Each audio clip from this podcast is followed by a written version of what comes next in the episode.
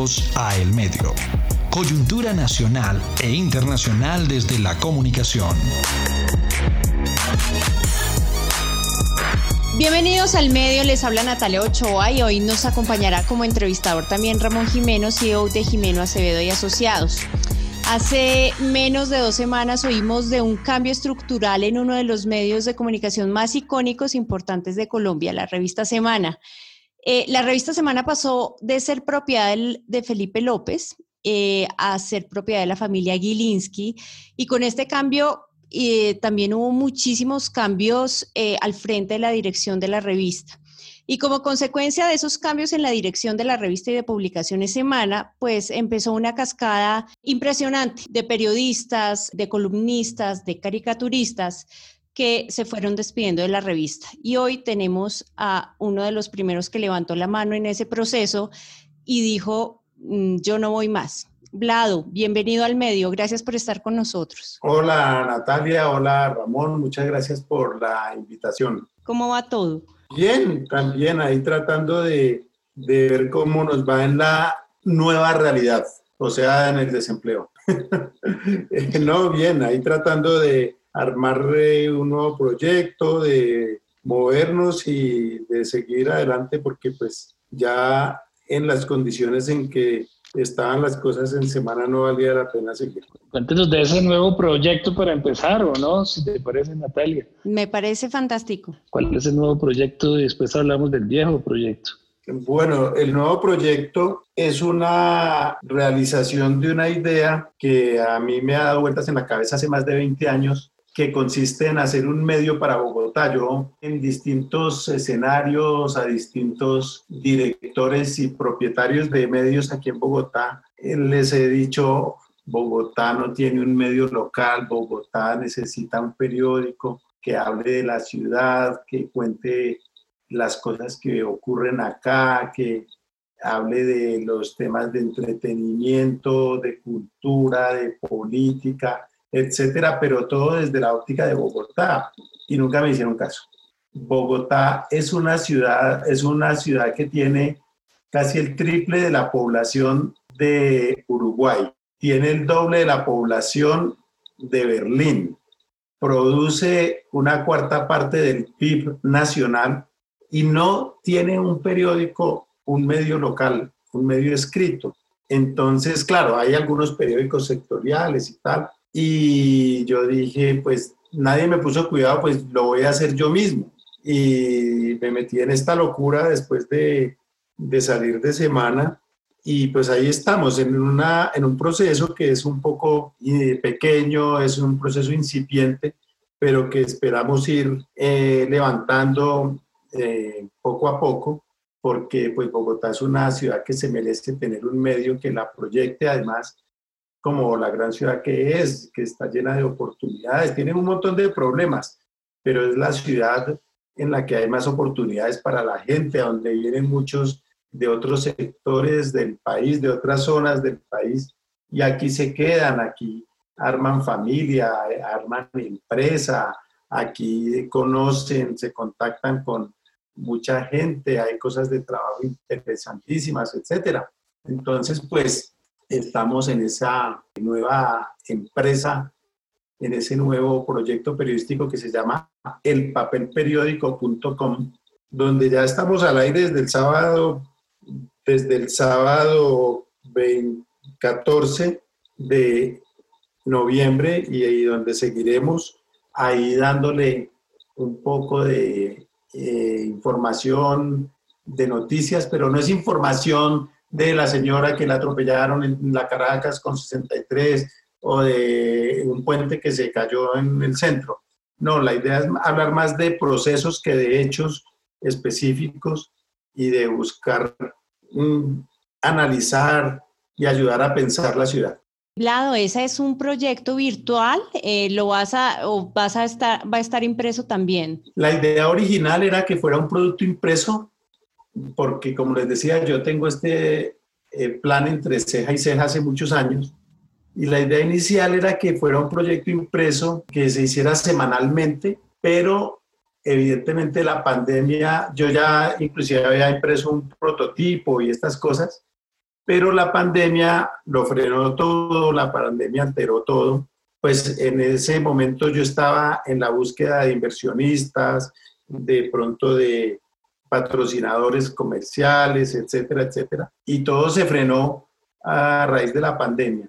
Entonces me tocó invertir la cosa y ahora lo que quiero hacer es arrancar virtual como ya arrancamos e ir consolidando una presencia en Internet buena para posteriormente dedicarnos a, hacer eh, un producto impreso. Pero inicialmente, la idea inicial es llevarlo, llegar en algún momento a un impreso, pero por ahora nos toca, eh, ya metidos en, en la prega digital, pues ya tenemos que sacar esto adelante en lo digital para después ya llevarlo al papel.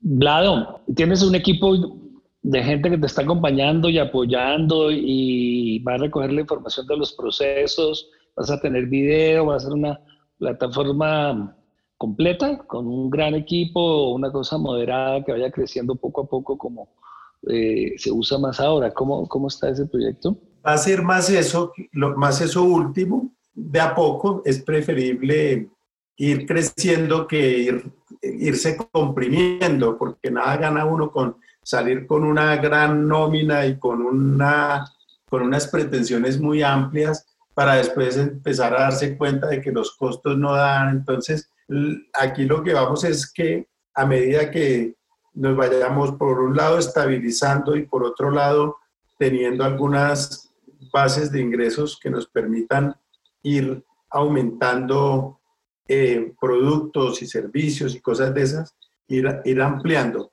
la idea es ir de menos a más. Entonces, vamos a empezar tranquilitos, vamos a, buscar eh, distintas maneras de financiación por medio de donaciones, por medio de pauta y eventualmente por medio de inversionistas para ir creciendo y para ir eh, consolidando el producto y después ir aumentando otras cosas como una buena plataforma de video, etcétera, etcétera, pero poco a poco. La idea es ir despacio, sin, sin prisa, pero sin pausa, como se dice tan popularmente, pero aquí sí lo tenemos que aplicar porque, entre otras cosas, pues esto arranca con cero pesos y tenemos que empezar a buscar que esa solidaridad, porque ha habido realmente mucha solidaridad de la gente tras la salida de semana, que esa solidaridad se traduzca en un apoyo real,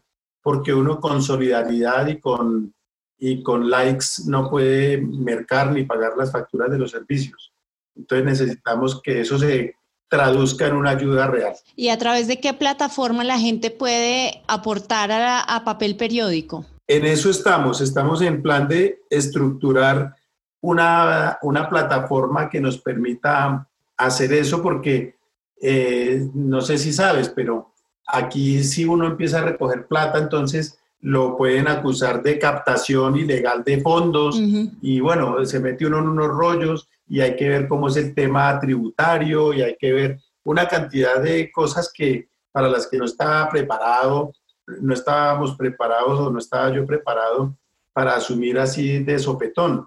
Entonces, hay que hacerlo rápido porque también hay que aprovechar este momento en el que todo el mundo está como pendiente de qué queremos hacer y para dónde vamos a coger y dónde vamos a publicar el trabajo, etc. Entonces, hay que hacerlo rápido, pero, pero tampoco hay que eh, precipitarse demasiado. Entonces, hay que, hay que moverse. Entonces, estoy en eso y espero de aquí a la próxima semana ya tener resuelto si vamos a hacer una VACI, si vamos a hacerlo por PayPal o por una cuenta de ahorros, una cuenta corriente. En fin, buscar las opciones que sean menos traumáticas porque como entenderán, el fuerte mío no es propiamente la administración de nada, ¿no? Porque si yo fuera... La administración de Aleida, sí. Eh, sí, pero lo otro no, lo otro, es decir, yo sé de administrar lo mismo que sabe Duque y miren cómo les está yendo a, a ellos en el gobierno. Entonces, mejor zapatero a tus, a, tus zapatos, entonces yo estoy en, otro plan, pero sí estamos trabajando en eso para ver en qué plataformas vamos a poderlo hacer de la manera más eficiente y por supuesto transparente. Natalia, ¿qué tal si empezamos ahora sí con semana? Después de estos días que ya han pasado y hemos oído y leído hablado en varios sitios, entremos a ver después de, de la tormenta, cuál es la reflexión que hace hablado de ese desastre, porque es un desastre la forma como Gilinski enfrentó el cambio de orientación de la revista y, y pues y el fin de la revista de Felipe López y lo que ustedes, todo el equipo hizo durante tantos años.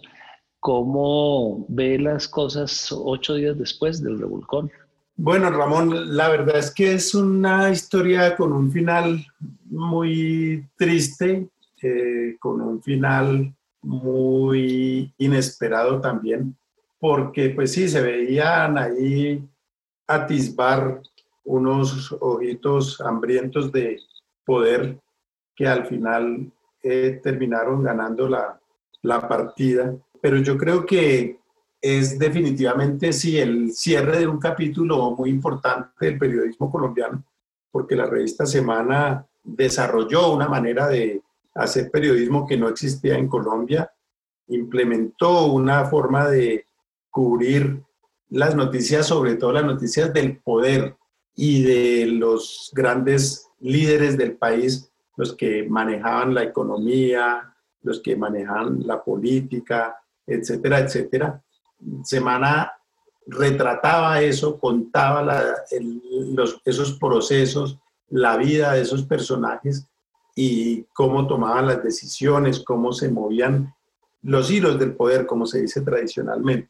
Y eso pues convirtió a Semana en una revista que no solamente era muy prestigiosa y muy, y muy influyente, sino que era una revista chévere. Era una revista donde trabajar era delicioso, donde en, Semana nunca hubo una, una organigrama vertical, allá nadie le decía ni al director ni al dueño doctor ni don fulano, sino simplemente se le llamaba por el nombre donde no había una tiranía pues de nada. Era una revista muy hecha entre todos y todos nos metíamos en todos los temas. Obviamente que algunos tenían sus propias responsabilidades, pero si a mí se me ocurría una buena entrevista o alguna cosa, podía sugerirlo sin problema o, en fin, ¿no? Era una revista donde se trabajaba muy, muy agradablemente y eso también se perdió con la llegada de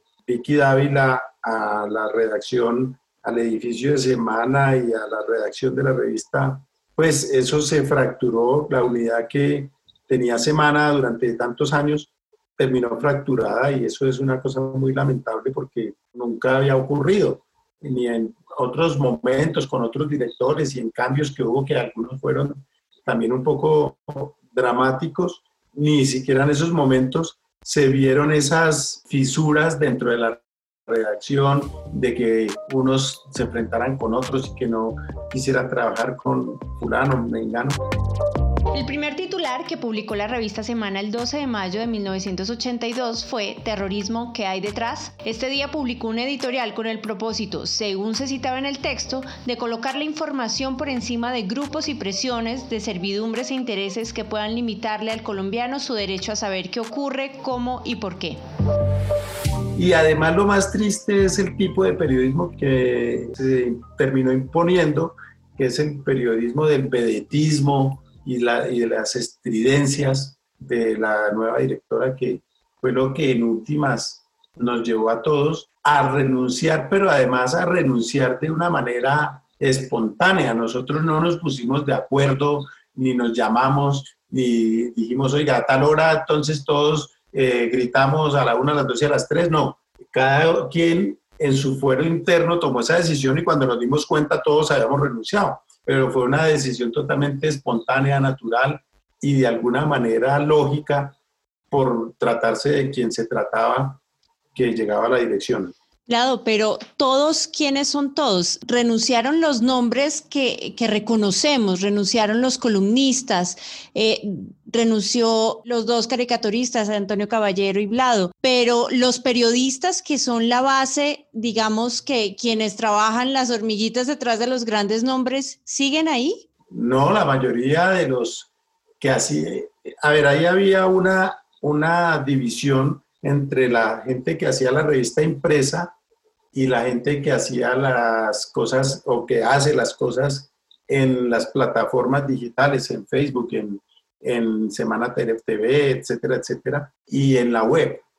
Esas personas de la web y de todos los canales digitales no tenían nada que ver con el contenido de la revista impresa. Y de hecho, en los últimos meses, en el último año, era una cosa muy harta, porque a todas las partes a donde uno llegaba, le decían, es que semana tal cosa, y uno tenía que decir, no, mire, es que semana impresa es una cosa, y la semana digital es otra, y yo trabajo en la empresa, y bla, bla, bla. Era, era muy incómodo, ¿no? Era muy incómodo, pero digamos que mm, tolerable eh, hasta cierto punto. Pero cuando lo que fue el caballo de Troya fue el, el anuncio de la fusión entre las dos redacciones, entre lo digital y todo lo virtual, con lo impreso. ¿Por qué? Porque la directora de todo lo digital y lo impreso era la señora Vicky Dávila y eh, al unificarse todo, Ricardo Calderón, que era el nuevo director nombrado hace un mes, iba a perder la autonomía que tenía sobre la revista impresa y pues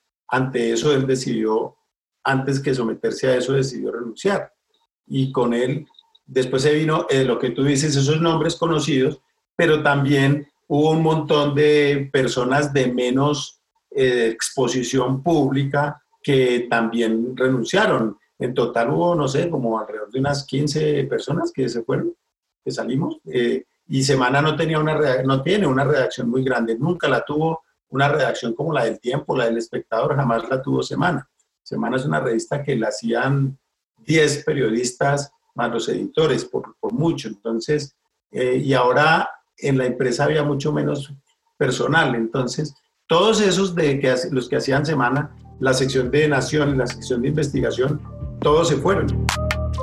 Las primeras ediciones de esta revista se escribieron en el edificio Cortés, en la avenida Jiménez entre carreras octava y novena en pleno centro de Bogotá. Las oficinas no tenían divisiones, las herramientas eran máquinas de escribir que se rotaban entre los periodistas y Plinio Apuleyo Mendoza fue el primer director.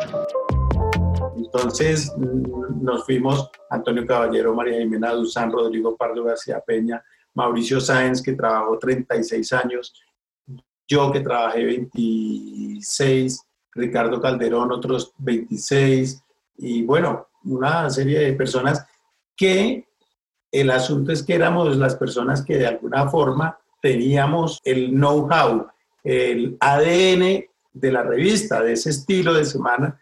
Yo muchas veces me senté a escribir con Felipe López artículos, historias que escribíamos juntos, porque Felipe López, entre otras cosas, nunca eh, teclea nada, él dicta. Y muchas veces yo escribí con él y otros periodistas de allá de la revista. Y digamos, hay un estilo, y tú lo debes saber y Ramón lo debe saber, hay un estilo semana de hacer y de decir las cosas. Y ese estilo, pues, al irse todos los que llevamos tantos años ahí y quedar gente nueva, la gente de lo digital y tal, pues eh, se, ve, se va a ver la diferencia y este va a ser otro producto completamente distinto. Hablado, se, digamos, se sabía un poco que cuando Gilinski compra Semana, eh, la orientación iba a ser otra muy distinta. ¿Cómo ve ese, ese modelo y esa proyección que le, Gabriel Gilinski quiere darle a la revista, eh, en la que echa la basura contrariando todos los modelos de administración en donde se hace una transformación a partir del know-how, como lo acaba de decir, el conocimiento que tiene todo un equipo creado casi en 40 años de, de actividad, eh, botar todo ese equipo a la careca la basura y todo ese know-how para montar algo que no requería acabar con esa semana, aunque no fuera rentable hoy en día. ¿Qué quiere decir desde el punto de vista de ustedes ese nuevo modelo, acabando el viejo? ¿Es, ¿Tiene futuro? ¿Tiene sentido? ¿Ustedes se sienten obsoletos o sienten que es una barbaridad lo que se está haciendo? Pues yo siento que es una barbaridad porque el buen periodismo puede cambiar de plataformas, puede cambiar de medios de transmisión, de manera de llevarle eso al público, puede cambiar de formas de comunicarse con el público. Antiguamente uno mandaba una carta al periódico y de pronto a los 15 días la publicaban o a la semana, etcétera, o llamaba y buscaba ver si podía hablar con alguien por teléfono, yo qué sé. Hoy en día todo es inmediato y eso. Pero las buenas historias, el periodismo con datos, el periodismo con fuentes, el periodismo bien elaborado, nunca va a pasar de moda. Entonces ahí uno no es un bien mostrenco, para decirlo en, esos términos. Entonces yo creo que el error es que la nueva política, la nueva filosofía de la revista es ceder a esa tentación del inmediatismo y muy a al estilo de la nueva directora es incurrir en ese vedetismo y en, esa, en esas experiencias, en ese ruido, en ese protagonismo, en el que lo que importa son los likes y el hashtag y esas cosas, y no importa cómo se consigan, ¿no? Y yo creo que eso termina pasando factura. Puede ser, ahora, cuando digo que termina pasando factura, no estoy diciendo que necesariamente le vaya a ir mal económicamente, de pronto hasta les va bien, pero no va a ser la revista influyente, la revista que tenía, que era un referente para muchas personas, no solamente en Colombia, sino en América Latina.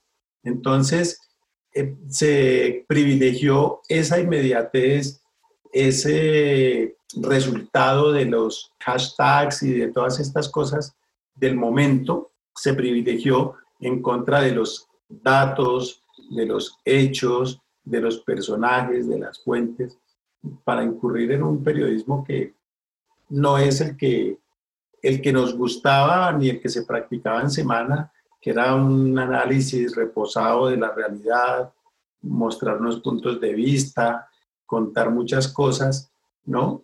Y pues es una, es una cosa muy lamentable porque yo creo que se pierde esa esa etapa, se cierra esa etapa que fue no solo importante para Semana, sino para el país. Y muchos periodistas de este país querían, tenían como sueño, como meta, llegar a la redacción de Semana. Hoy en día yo no sé si siga ese misma, esa misma mística. Totalmente de acuerdo. Pero desde hace rato, cuatro, cinco años, la revista venía perdiendo suscriptores, perdiendo pauta no porque hubiera decaído la calidad periodística, sino porque el público se está alejando de este tipo de medios en Colombia y en todo el mundo, y ustedes mismos, todo el equipo periodístico había sufrido reducciones en sus ingresos, en su salario, a los columnistas. O sea, había una crisis económica muy fuerte y Felipe López hizo muchos esfuerzos por encontrar salidas para evitar esa decadencia económica de la revista sin que lo encontrara, porque es el público el que se ha alejado de este tipo de medios, mientras que por eso Gilinski le aporta a, la apuesta a Vicky de Ávila ese tipo de periodismo, si se llamara, si se llamar periodismo, ese tipo de estrionismo y escándalo mediático a través de las redes y la facilidad que hay hoy para comunicar rápido, es la que está teniendo más audiencias, aunque ah, no deje poder y no deje influencia, sino de pronto platica. Entonces, ¿cómo hubiera podido sobrevivir semana en ese ambiente en donde la lectura y la pauta ha caído tanto? Pues a ver, evidentemente la caída de la pauta es un fenómeno mundial, un fenómeno que se ha visto no solamente en Colombia, en Estados Unidos se habla del cierre de centenares de periódicos en todo el país y en otras partes pues se ve lo mismo. Pero hay algunos medios que logran no solamente sobrevivir, sino hacerlo de una manera exitosa, como el New York Times, el Washington Post, lo compró Jeff Bezos y le ha inyectado tecnología, recursos, etcétera, y es un medio en el que se reclutan periodistas y ha crecido de una manera absurda, ¿no? Los cierres de la revista se hacían en la imprenta y Plinio y María Elvira Samper, quien más tarde sería su jefe de redacción, ajustaban los borradores de los artículos en sus máquinas de escribir justo antes de enviarlas a impresión. Entonces hay modelos. El Economist es un modelo que tiene más de 3 millones de suscriptores digitales en todo el mundo. Entonces hay espacio para hacer buen periodismo. Entonces yo creo que lo primero es hacer buen periodismo y lo segundo, pues evidentemente es buscar unos canales adecuados para distribuir esos contenidos, para llevárselos a las personas adecuadas que están, pues está demostrado que están dispuestas a pagar por buen periodismo. Pero, pero lado, Felipe vio eso, así como usted lo tiene de claro, Felipe López también lo tenía claro. ¿Por qué no pudo implementarse ese esquema de invertir en periodismo de calidad para lograr la sobrevivencia de semana? ¿Qué fue lo que falló? No, pues eh, eh, eso, yo creo que eso es, amerita un estudio muy a fondo. Yo no podría decir exactamente cuáles fueron las, las causas para que eso no pudiera llevarse a efecto, para que no se pudiera realizar. Pero indudablemente hay unas maneras de hacer y de decir las cosas y de presentarlas y de monetizar todo eso, porque eh, Semana tenía productos originales y digo yo, me refiero más a contenido original, es decir, contenido producido por sus periodistas, producido por, sus, por su talento, por la gente que había adentro. Entonces, en ese orden de ideas, yo creo que era muy importante saber cómo se podía canalizar eso para obtener ingresos. Y pues yo no puedo decirlo porque yo no soy experto en eso, entonces sería una tontería de mi parte decir es que esto, lo que tenían que haber hecho es esto. El proceso de impresión de la revista era dirigido por el jefe de arte Ponto Moreno, quien junto con su equipo pintaban la revista en un papel, cortaban las tiras de texto, las pasaban por una máquina engomadora y las pegaban en las maquetas de las que salían las películas para las prensas. Las correcciones se hacían a mano y con cuchilla. Pero de lo que sí estoy seguro es que con la nueva filosofía editorial que tienen, pues es probable que les dé ingresos y que consigan plata, pero mm, por lo que hemos visto con la señora que ahora dirige la revista, que ha tenido un estilo así en los distintos medios donde ha estado, no creo que eso vaya a cambiar porque a ella en lo personal le ha dado resultado. Pues tanto resultado le ha dado que ahora es directora de semana. Entonces, ella no va a cambiar, pero es evidente que la gente sí eh, no va a querer eso y los que van a querer eso hay que ver qué clase de consumidores son, qué clase de lectores, qué clase de audiencia es la que van a cosechar, ¿no? Entonces, pues es, es, muy difícil saberlo, yo no puedo, no tengo la fórmula para haber dicho, no, mire, es que si hubieran movido esto acá y lo hubieran puesto allá, eh, la bonita la habríamos encontrado. Evidentemente no, pero hay medios que lo han hecho y lo han podido hacer exitosamente sin apartarse de su filosofía, ¿no? El Economist no saca mujeres en pelota, ni saca crímenes sangrientos en las portadas, ni, ni en ninguna parte de sus páginas, ni ha cambiado su filosofía para tener más de sintonía, más audiencia, ¿no? Lado, pero además de, digamos que de la forma de hacer periodismo que, dicen se va a imponer eh, en las nuevas publicaciones de la revista y de, de todas las revistas pues, de publicaciones semanas, ¿tiene algo que ver la, la inclinación ideológica de la directora de la revista y de los nuevos dueños en la salida de todos los periodistas? ¿O es solamente por el tipo de periodismo que se va a hacer es más la forma, ¿no? Es más la forma que el, fondo, porque en algún momento Felipe López se declaró mm, un partidario de Uribe y decía que Uribe era un tipo interesante y que estaba haciendo las cosas.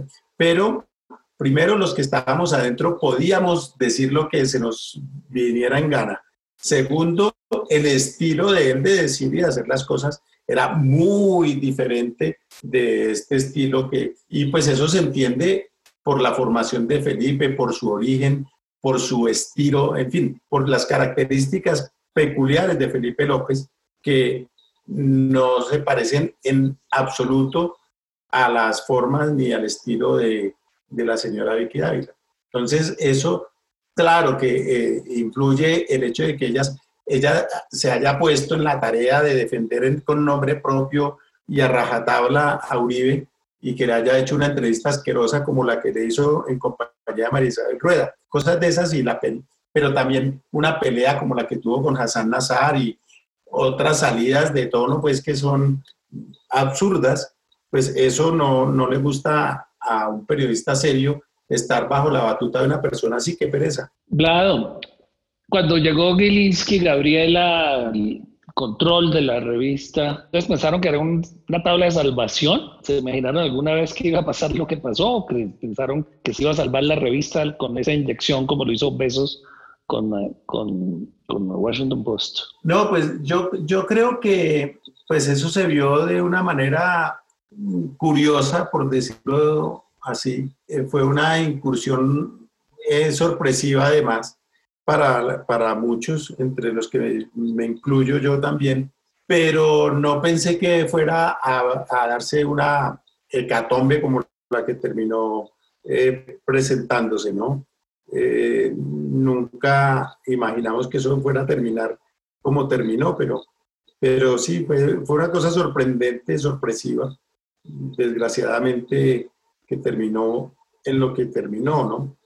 Yo creo que nadie preveía que esto fuera a terminar de ese modo. Yo, yo por lo menos nunca lo presumí y evidentemente me equivoqué.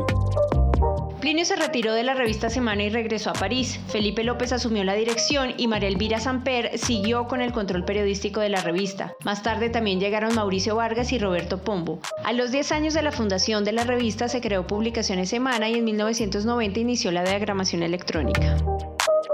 Y la relación con Gabriel Gilinski él sí tiene el conocimiento local del país y las tendencias que hay. ¿Interviene en la línea editorial o, simplemente está deslumbrado por la circulación que le ha traído su asesor argentino y su histriónica Vicky Dávila?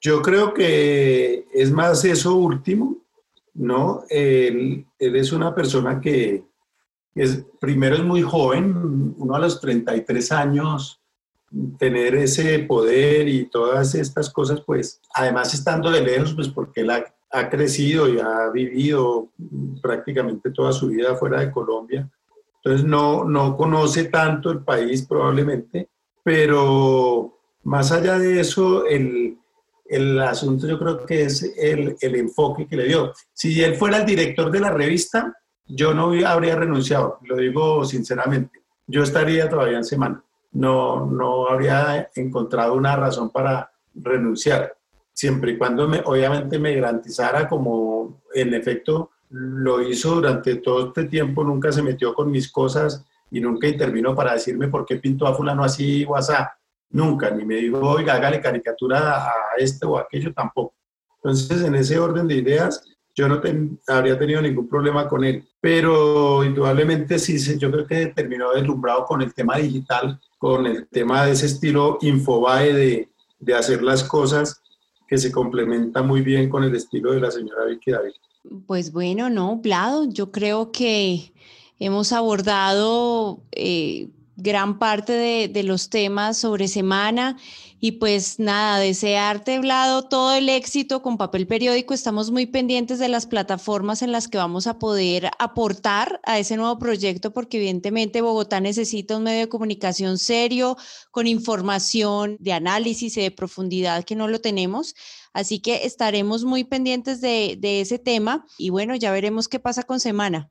Todos son especulaciones hasta el momento. ¿Qué opinaste de la primera edición al frente de Vicky Dávila? Un desastre, no tenía nada que leer, no había, no había nada que leer, no había, se, nota que, se nota que era una redacción desmantelada, una sopa de columnistas ahí extrañísima y no había nada que leer, no había de verdad ningún tema que valiera la pena. Yo no, pues, ¿cómo la vieron ustedes? ¿Ustedes que o, o creen que yo estoy, pueden decir que no, pues yo no debía haber opinado porque van a decir que estoy respirando por la herida, pero yo creo que no había nada que leer. ¿O ustedes la vieron muy interesante? Muy buena pregunta, muy divertida. No, yo la cancelé la suscripción, aunque es imposible cancelarla, pero entonces borré la aplicación y por principio cancelado, o sea, ni la voy a leer ni la voy a volver a ver, no me interesa ese tipo de periodismo, a un periodismo del que hace Vicky Ávila no por ella, sino por el tipo de periodismo que se hace. No sé, Natalia. yo por mi parte les cuento que la leí y la vi, tenía muchísima curiosidad de cómo iba a salir y yo quiero decir que debió haber sido bastante angustioso para Vicky Dávila arrancar una revista eh, efectivamente sin periodistas, sin columnistas. Yo creo que en medio del desespero eh, hizo lo mejor que pudo. Vamos a ver en las próximas semanas, yo quiero darle un, curso de, algunas semanas para ver qué pasa con la revista ya como más aplomada, más acoplada eh, y pues con las sugerencias, supongo, que habrá recibido después de la última publicación.